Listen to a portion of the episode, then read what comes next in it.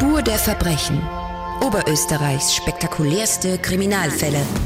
Immer sonntags, alle zwei Wochen, ab 17 Uhr. Im April 1990 herrscht in St. Georgen im Attergau Angst und Schrecken. Bei einem verlassenen Bauernhof werden zwei Leichen gefunden. Ein toter Mann liegt in einem aufgelassenen Brunnen, ein zweiter ist neben der Autobahn verscharrt. Einen Zusammenhang gibt es offenbar nicht. Die beiden Toten haben sich nicht gekannt. Doch nicht nur das gibt den Ermittlern Rätsel auf. Beiden Toten wurden bestialisch die Augen ausgestochen. Herzlich willkommen zu einer neuen Folge von Spur der Verbrechen. Ich bin Martina Schobesberger. Ich bin seit ja, inzwischen 20 Jahren Reporterin beim Radio in Oberösterreich, die allerlängste Zeit davon begeistert für Live-Radio. Ich mache hier Spezialreportagen, berichte für die Nachrichten, unter anderem von Prozessen, von Straftaten. Also immer, wenn irgendwo was passiert, dann fahre ich raus mit dem Mikrofon. Und in diesem Podcast schaue ich mir die spektakulärsten Kriminalfälle in Oberösterreich an. Relativ neue Fälle, aber auch äh, welche, die schon viele, viele Jahre, teilweise Jahrzehnte zurückliegen. Ganz einfach weil ich es voll spannend finde. Also wenn man da mit den Ermittlern spricht, was die schon alles erlebt haben, ja, das ist, hat so einen Thrill und das hat anderswo oft keinen Platz und hier geht es genau darum und da können wir über alles im Detail sprechen und man kann nachfragen und das ist, taugt mir einfach total. Und überhaupt äh, bin ich heute total aufgeregt, weil ähm, der Podcast Spur der Verbrechen ist nominiert für den KAT Podcast Award. Also ich war ganz äh, baff, ich bin zurückgekommen aus dem Urlaub und dann war da dieses Mail in meiner Mailbox. Ähm, aus mehr als 650 Einreichungen hat da eine Jury die besten 50 Podcasts Österreichs für die Shortlist ausgewählt, also für die Voting-Phase und das ist meiner eben dabei. Wer dann schlussendlich gewinnt, das entscheiden zu zwei Drittel die Hörer, zu einem Drittel eine Jury. Ab 4. Oktober könnt ihr voten ähm, online und zwar auf k.at. Ähm, bin ja noch ganz frisch als Podcasterin, mache das noch nicht so lange und äh, freue mich da wirklich über jede einzelne Stimme von euch. Ist eine großartige Bestätigung für mich und ja, ist auch ein wichtiges Feedback, ganz einfach. Apropos Feedback, ich habe nach der letzten Folge Post bekommen und zwar von einer Hörerin aus Rohrbach. Sie schreibt, äh, sie findet den Podcast sehr interessant und möchte anregen, dass wir über einen bestimmten Kriminalfall eine Folge machen. Und zwar schreibt sie, äh, wurden ungefähr um das Jahr 2010 in Rohrbach zwei Frauen ermordet. Sie war damals noch zu jung, um den ganzen Fall so richtig mitzuverfolgen. Super Tipp.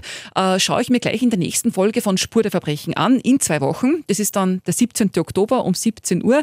Vielen Dank äh, für diese Anregung. Überhaupt, wenn ihr Feedback habt, Fragen, Anregungen, auch gerne bitte Kritik, her damit an podcast.liferadio.at oder auch als Sprachnachricht. Äh, klappt auf liveradio.at, also auf der Website oder auch in der Live-Radio-App. Aber damit zum heutigen Fall, deswegen sind wir ja da, oder die Toten ohne Augen. Und ich möchte meinen Studiogast begrüßen, den Leiter der Tatortgruppe Chefspurensicherer Erwin Kepic. Herzlich willkommen. Hallo, herzlich willkommen. Herr Kepic, Sie und Ihre Kollegen werden immer dann gerufen, wenn in Oberösterreich ein Kapitalverbrechen passiert, also Raub oder Mord. So wie in unserem heutigen Fall. 1990 war das in St. Georgen im Attergau. Wie ist es damals losgegangen?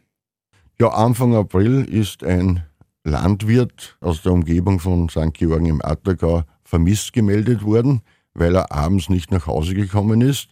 Und nächsten Tag ist daher eine Suchaktion mit Feuerwehr Gendarmerie gestartet worden. Und bei der Suchaktion ist ein verlassener Bauernhof auch abgesucht worden. Neben dem verlassenen Bauernhof ist ein Brunnenschacht und am Rand des Brunnenschachtes sind Blutspuren aufgefunden worden. Jetzt hat man befürchtet, dass eventuell der Bauer da reingestürzt ist und hat somit äh, die, die Feuerwehr und die Gendarmerie verständigt. Und die Gendarmerie und die Feuerwehr haben dann versucht, in den Brunnenschacht hineinzukommen. Ein Feuerwehrmann wurde abgeseilt. Der Brunnenschacht war circa 32 Meter tief und es war nur zwei Meter Grundwasser drinnen und dabei wurde die Leiche entdeckt. Wobei da ist man ja noch nicht von einem Verbrechen ausgegangen, sondern eben von einem Unfall. Ja, man hat zuerst einmal geglaubt, dass der Bauer irgendwo nachgeschaut hat und in den Brunnen hineingefallen ist.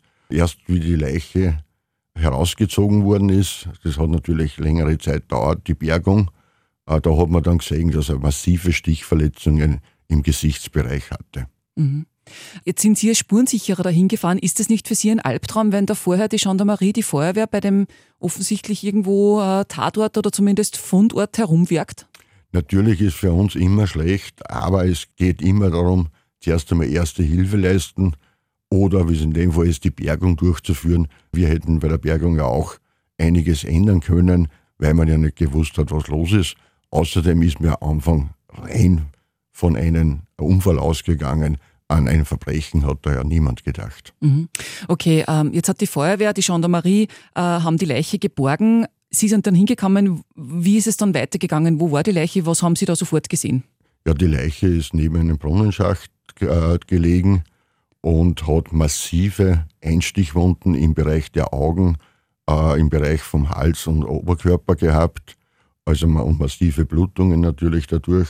Und da haben wir dann die Spurensicherung zuerst mal an der Leiche gemacht. Dann haben wir uns gesagt, jetzt schauen wir uns einmal das verlassenen, verfallenen Bauernhof an.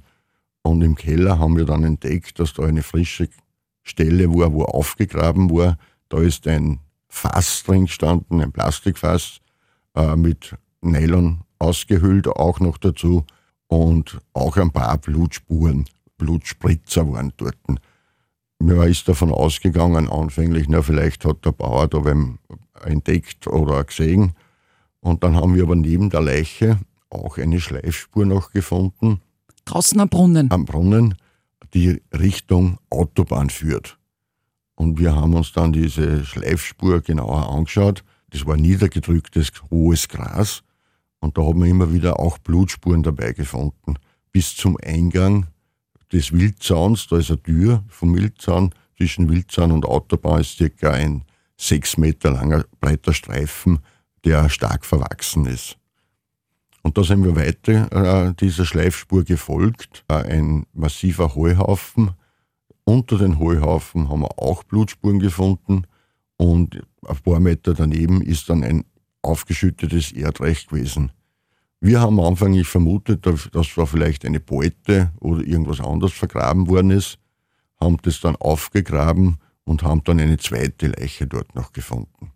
Vergraben oder wie hat das ausgeschaut? Die Leiche war äh, vergraben in circa einen halben Meter tief in der Erde, Erdreich drauf und äh, mit nacktem Oberkörper und hat auch wieder massive Stichwunden im Bereich der Augen wieder gehabt und auch im Bereich des äh, Oberkörper.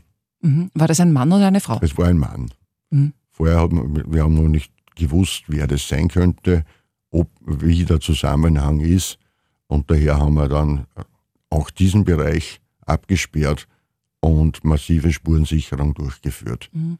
Zu dieser Schleifspur, wie lange erkennt man denn, dass, dass da eine Leiche oder irgendetwas über eine Wiese geschleift worden ist? Also wir haben nicht erkannt, dass da eine Leiche über die Wiese geschleppt worden ist, mhm. sondern man erkennt aufgrund des umgeknickten Grases, dass da wer gezogen oder etwas gezogen worden ist. Es hätte genauso gut eine, ein Nylonsack mit Gipsbeute oder ähnlichem, was wir zuerst vermutet haben, sein können. Man kann da nicht erkennen, ob das jetzt ein Mensch ein Mensch gezogen worden ist oder ein Gegenstand. Mhm. Aber das war mit freiem Auge zu erkennen. Es war. Oder muss man da schon Fährtenleser sein? Na, Fährtenleser muss man nicht sein, aber man muss genau schauen, dass man das mit Gegenlicht, richtige äh, Stelle muss man dann finden, dass man sieht, wohin führt diese Schleifspur. Okay, das heißt, diese Leiche ist gefunden worden in diesem schmalen Streifen zwischen Wildzaun und Autobahn oben, also auf so einer Böschung quasi. Ja, das war keine Böschung, in dem Fall war es äh, fast eben das Ganze. Und es war circa sechs Meter breit mit starkem Bewuchs und äh, ab und zu waren freie Stellen.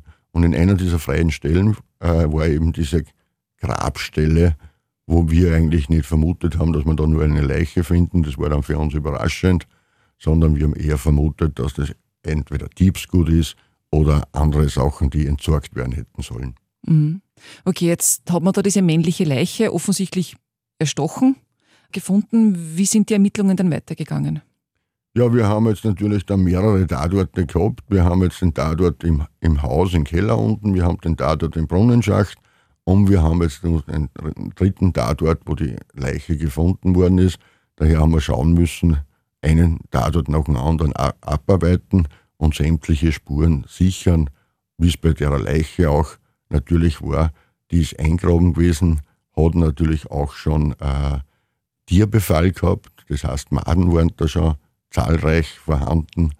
Und Maden helfen uns oft, dass man sagt, wie lange ist der dann schon da drinnen gelegen.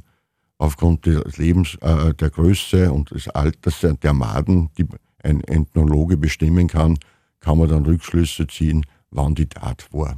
Also wie funktioniert das genau? Ja, wir sammeln da die Maden ein. Ein Teil verkochen wir direkt am Tatort, damit der Wachstum gestoppt wird. Den zweiten Teil sammeln wir lebend ein und diese beiden äh, Madenbackerl sozusagen schicken wir dann zu den Ämtologen um äh, ersuchen um Altersbestimmung. Die Maden werden bei den Ämtologen dann weitergezüchtet, damit man dann weiß, wie das Wachstum äh, da funktioniert hat. Und er kann dann eine Bestimmung machen, wie alt die Maden sind. Mhm. Die werden abgekocht. Die, ja, dass der Wachstum sofort gestoppt wird.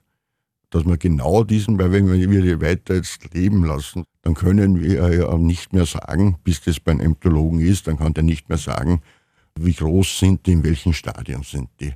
Und wie kann man sich das vorstellen am Tatort? Ich meine, steht ja dann draußen mit dem Wasserkocher, oder? Ja, wir haben einen Gaskocher immer mit. Und im, im Gaskocher, in einem Behältnis, äh, werden, werden dann diese Maden abgekocht. Mhm. Okay, und der Experte in Wien schaut sich das dann an? Der schaut sich das dann an und dann, aufgrund der Größe des Wachstumsstadiums kann er dann sagen, okay, diese Maden waren jetzt, sind jetzt zwei Tage alt, ein Tag alt oder auch bei länger Vermissten haben wir das schon gehabt, dass, er, dass wir zurückrechnen haben können auf viereinhalb Wochen. Da spielt dann natürlich auch die Wetterbedingungen, weil die Fliegenmama legt ja die Eier nicht ab, wenn es regnet, sondern das, die äh, fliegt nur bei trockener mhm. äh, Witterung. Und so kann man da zurückrechnen, wann ungefähr plus minus einen Tag der Tattag genau war. Mhm. Und was ist in diesem Fall herausgekommen? Ja, das ganz frisch abgelegte waren, also Eier waren und frisch geschlüpfte Maden. Das heißt, es geht maximal einen halben Tag. So schnell geht ein Madenbefall bei einer Leiche?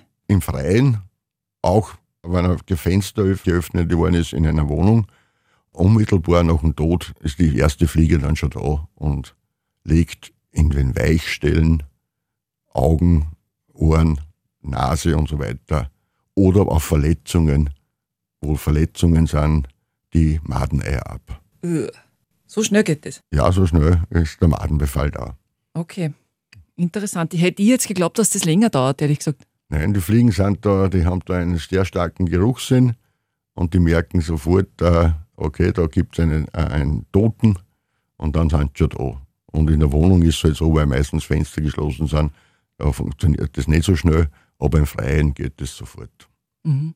Und sieht man die auch sofort? Also, oder ist es eher, sind die dann so mikroskopisch klein und halt irgendwo für einen Experten zu finden? Äh, nach ein paar Stunden sind sie mit dem freien Auge schon sichtbar. Okay. Reden wir jetzt nicht mehr so genau drüber weiter. Okay. Aber spannend auf alle Fälle. Also in diesem Fall ähm, hat äh, der Experte herausgefunden, der Mann ist noch nicht lange tot. Genau. Mhm. Mhm. Aber Ihr habt noch nicht gewusst, wer dieser Mann ist? Nein, wir haben noch nicht gewusst. Daher äh, machen wir auch Vergleichsfingerabdrücke äh, von beiden Toten, weil vielleicht liegen die in der Datenbank ein. Auch der Bauer gehört identifiziert natürlich. Und wir nehmen, äh, damals hat es die, die, DNA ja noch gar nicht gegeben. In der jetzigen Zeit nimmt man dann DNA-Abstrich auch noch. Und wir versuchen das mit anderen Hilfsmitteln eine Identifizierung einmal durchzuführen, weil ja meistens auch eine Täter-Opfer-Beziehung eine Rolle spielt. Dann natürlich die Kleidung wird sichergestellt. Und dann haben wir die, da es ein großes Gelände war, haben wir uns dann überlegt, wir nehmen die Schulabteilung, also die Polizeischüler mhm. zur Hilfe und die sind mit zwei Klassen gekommen, um das gesamte Gelände dann abzusuchen. Bis die Schüler da waren, haben wir die Spurensicherung, damit nichts mehr zerstören können, gemacht.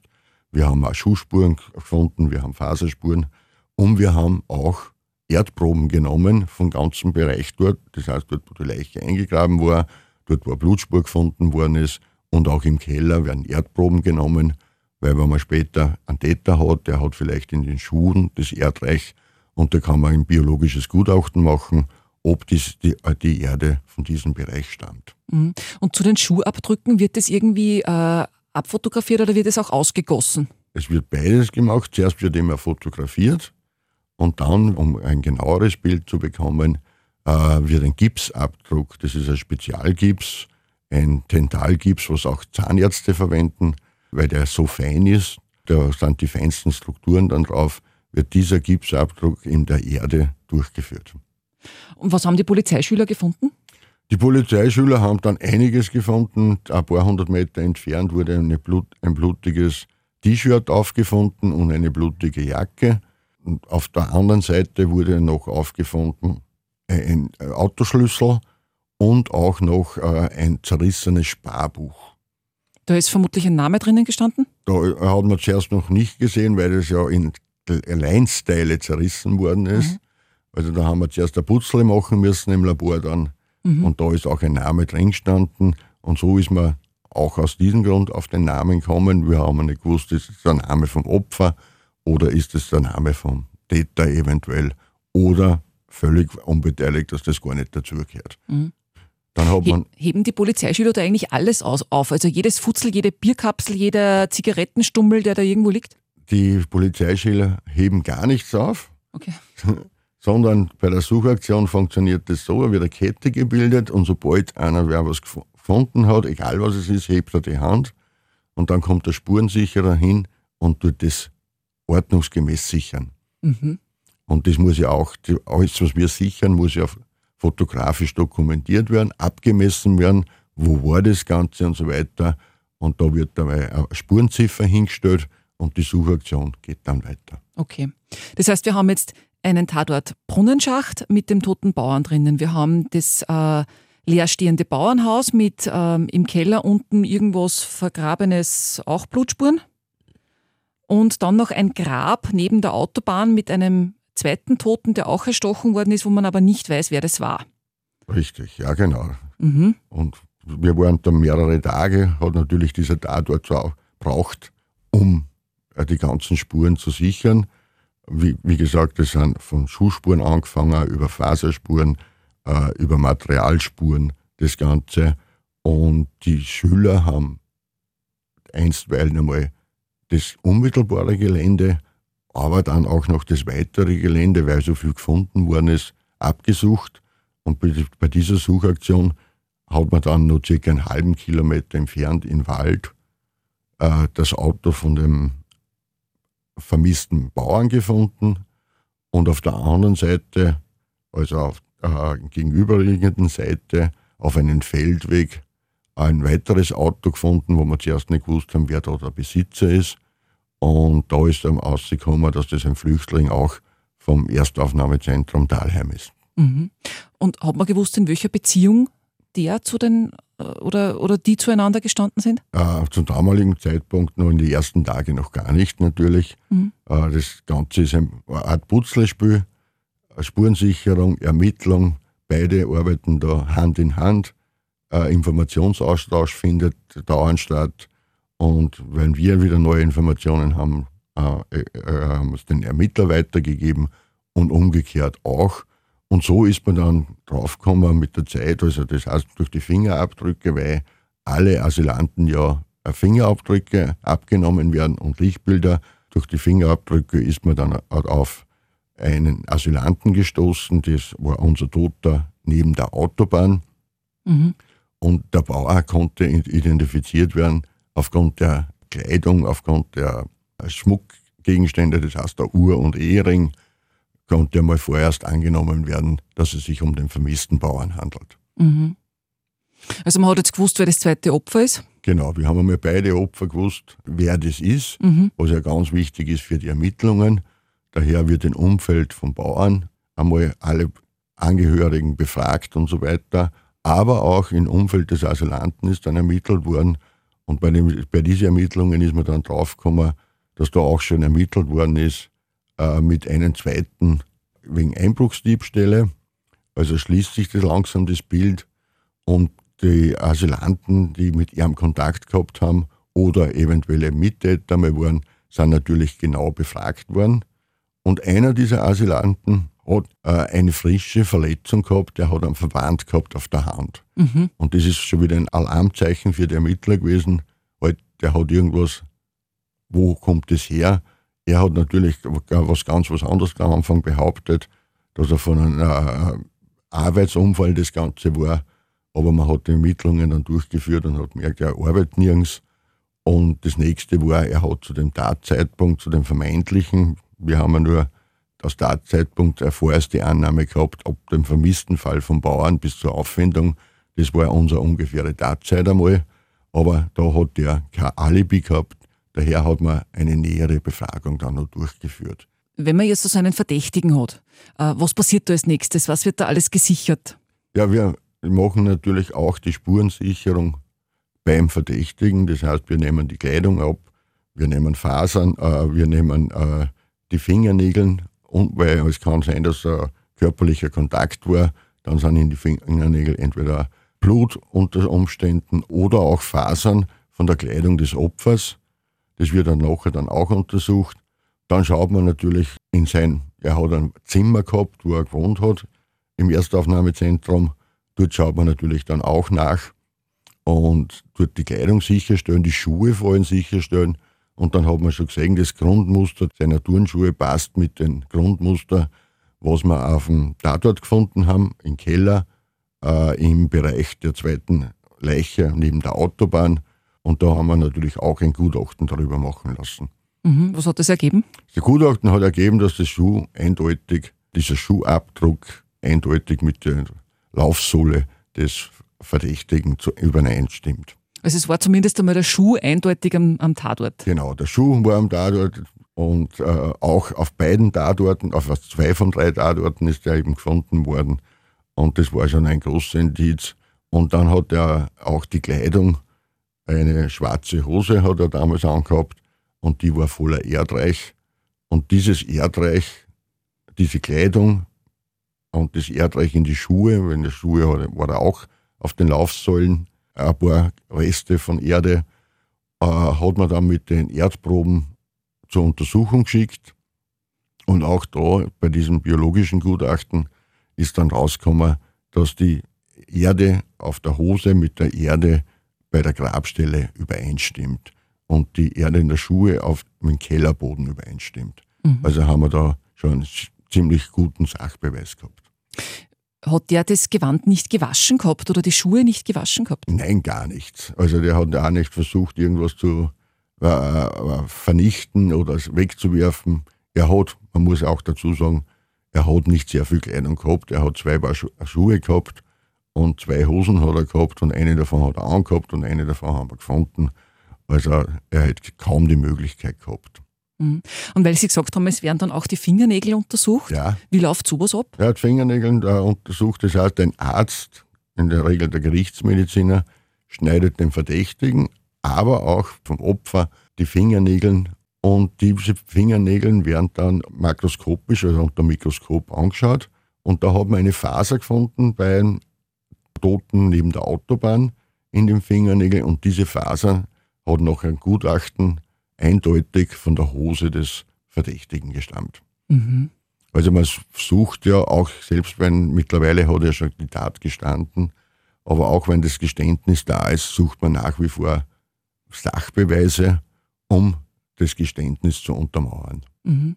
Sie haben ja, da haben wir letztes Mal schon drüber gesprochen, diese Sachbeweise werden ja immer wichtiger, haben Sie mir schon erzählt, also wichtiger auch als äh, Zeugenaussagen. Ja, früher hat es nicht so viel Sachbeweise gegeben da war die Spurensicherung und die Technik ja noch nicht so weit. Und daher hat man sich da als Ermittler auf den Aussagen der Angehörigen, auf den Aussagen von Zeugen verlassen müssen. Die äh, Technik in der Spurensicherung ist immer weiter vorangeschritten. Es gibt immer neuere Methoden gegeben und daher wurde da immer mehr das äh, auf den Sachbeweis gezählt, weil der Sachbeweis ja unumstößlich ist, im Gegensatz zu Zeugenaussagen, die ja zum Teil nicht hundertprozentig übereinstimmen. Wiegt dann ein Sachbeweis auch vor Gericht mehr als eine Zeugenaussage? Das kommt darauf an, was für Verhandlung das ist. Es ist eine Geschworenenverhandlung und bei Kapitalverbrechen ist immer eine Geschworenenverhandlung. Da entscheiden die Geschworenen darüber. Mhm. Und je nachdem, wie der Staatsanwalt oder der Anwalt äh, das äh, vorbringt, glauben die Zeugen entweder diesem mehr oder dem mehr. Mhm. In dem Fall haben wir jetzt äh, das Geständnis gehabt. Was hat er denn gesagt? Was ist passiert? Der, der Täter hat dann gesagt, er war mit dem späteren Opfer, der was neben der Autobahn aufgefunden worden ist, im Keller des verlassenen und verfallenen Bauernhof und dort ist es zum Streit gekommen. Zum Streit wegen Schulden, aber aufgrund der Grabstelle und des Fasses haben die Ermittler und wir geglaubt eben, da ist irgendein Depot gewesen. Ob das jetzt so ein Depot mit Gipsbeute war oder auch ein Depot vielleicht mit Suchgift oder andere Sachen, hat sich später nicht mehr nachvollziehen lassen können. Also die zwei waren irgendein kriminelles Duo und haben da irgendwelche Dinge ja, es gedreht? Es ist gegen, gegen beide ermittelt, auch schon wegen Einbrüche in Firmen. Mhm. Und dort ist es zum Streit gekommen und bei diesem Streit äh, hat er die Oberhand gewonnen sozusagen und hat dann seinen Freund unter Anführungszeichen niedergestochen. Und Im Keller des Bauernhofs? Im Keller des Bauernhofs hat es begonnen. Mhm. Der Freund wollte flüchten und er ist hinten nach und vor dem Haus ist er dann zum Erliegen gekommen und da hat er dann noch einmal massiv im Gesichtsbereich gestochen.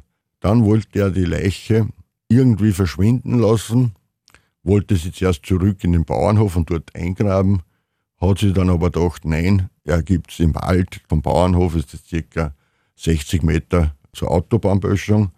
Und dort hat er dann hingeschliffen, also das heißt, er hat dann die Füße gezehrt und hat ihm dann äh, zu dieser Böschung gezogen und hat ihm zuerst dann unter den Heu versteckt, darum haben wir unter dem Heu auch so viel Blut gefunden. Und äh, während er den unter den Heu versteckt hat, hat er ein, ein Loch gegraben um die Leiche dort einzugraben. Das ist am Tag passiert oder in der Nacht? Äh, das Ganze war am späten Nachmittag. Mhm. Also es war noch hell. Am ersten. Mhm. Und dabei dürfte ihm der Bauer gesehen haben. Mhm. Der Bauer hat ihn auch angesprochen, was er da tut. Na, der ist hingegangen zu Der ihm. ist hingegangen und wollte wissen, was er da macht. Und dann äh, ist er rausgegangen, weil er war hinterm Zaun, äh, das war ein Wildzaun, und jetzt hat er einen möglichen Zeugen gehabt, dem wollte er auch natürlich aus dem Weg schaffen, damit es keine Zeugen gibt. Mhm. Er hat dann dem Bauer erklärt, er hat dort äh, was gefunden und er sucht nach Gold und deswegen grabt er das Loch. Aber er hat nicht gewusst, ob der Bauer das gesehen hat, wie er die Leiche über das Feld gezogen hat oder beziehungsweise wie es dort gelegen ist schon.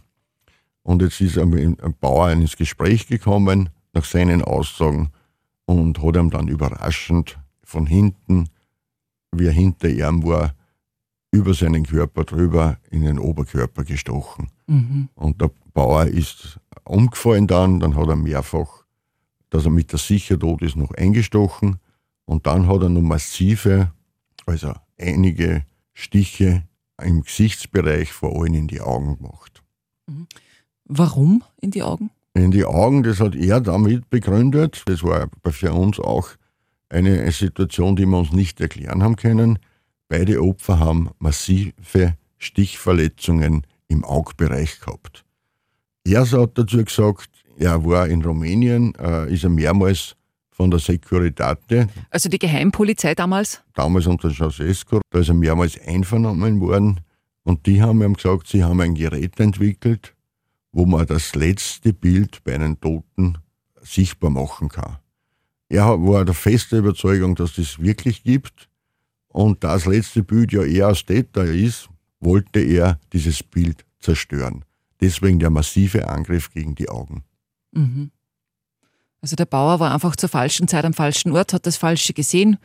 Wieder mal ja, es, es kommt öfters eben so vor. Das war ein reiner Zufallsmord. Das heißt, es war nicht geplant oder sonst irgendwas, sondern nur weil er gesehen hat, dass er das Opfer, andere Opfer eingrabt. Deswegen hat er sterben müssen. Mhm. Wie oft passiert das, dass da Zeugen beseitigt werden? Ja, Zeugen beseitigt werden, das ist natürlich relativ selten.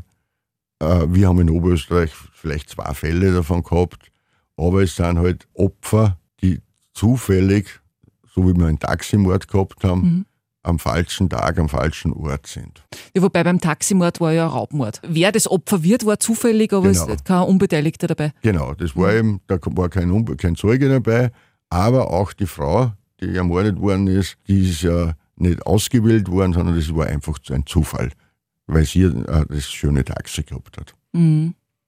Gibt es natürlich auch nachzuhören, eine Folge von Spur der Verbrechen Taximord in Gunskirchen, eine spannende Geschichte. Äh, in diesem Fall äh, ist der Täter dann vor Gericht gestellt worden, verurteilt worden zu lebenslanger Haft.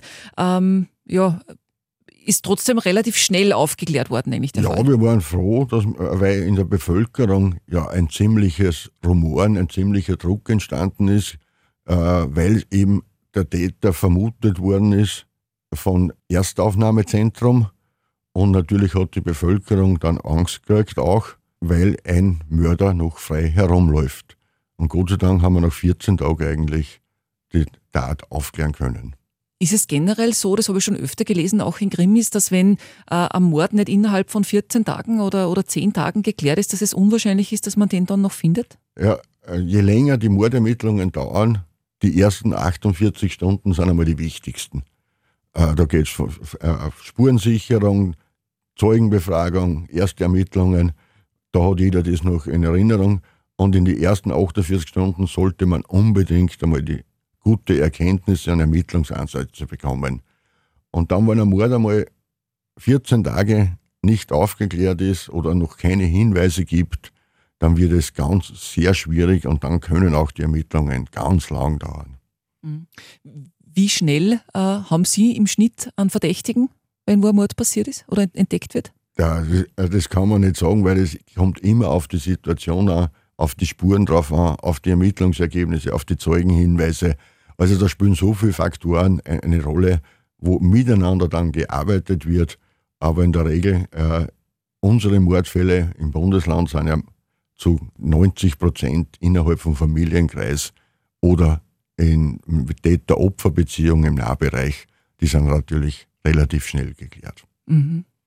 Auch weil sich die Verdächtigen stellen oder einfach weil, weil der Zusammenhang naheliegend ist? Zum Teil stellen sich die Verdächtigen, sie warten oft sogar am Tatort, weil das war eine spontane Handlung und nachher bereuen sie es schon. Aber es gibt auch das, dass unbedingt abgestritten wird, dass kein Geständnis da ist, aber aufgrund der Spuren, aufgrund der Hinweise, aufgrund der Ermittlungsergebnisse steht oft relativ rasch fest dass es sich nur um bei dieser Person um den Täter handeln kann. Alles klar. Wunderbar. Danke, dass Sie bei uns im Studium waren und uns über diesen Fall erzählt haben. Bitte gerne. Einen Arbeitsauftrag für die nächste Folge haben wir auch schon. Wie gesagt, einen Hörerinnenwunsch. Eine Hörerin, äh, die gern möchte, dass wir uns einen Fall aus dem Jahr 2010 in Rohrbach anschauen. Herr Kepitsch, Rohrbach 2010, klingelt es da bei Ihnen? Ja, natürlich. Das war ein äh, Doppelmord an zwei Frauen milieubedingt auch das Ganze. Und das war ein halbes Jahr auseinander. Also ich sehe schon, Sie wissen da genau, um was geht. Dann nehmen wir uns den einfach fix für die nächste Folge vor. Ausgemacht? Jawohl. Mhm. Perfekt. Vielen Dank. Wenn es euch gefallen hat und ihr mehr davon wollt, dann freue ich mich über eine gute Bewertung, zum Beispiel auf Spotify. Und ich freue mich natürlich über eure Stimme, über euer Voting äh, beim KAT Podcast Award. Äh, bin ganz aufgeregt, freue mich wirklich über jeden, der da für mich votet. Geht online auf k.at ab 4. Oktober. Danke und bis zum nächsten Mal.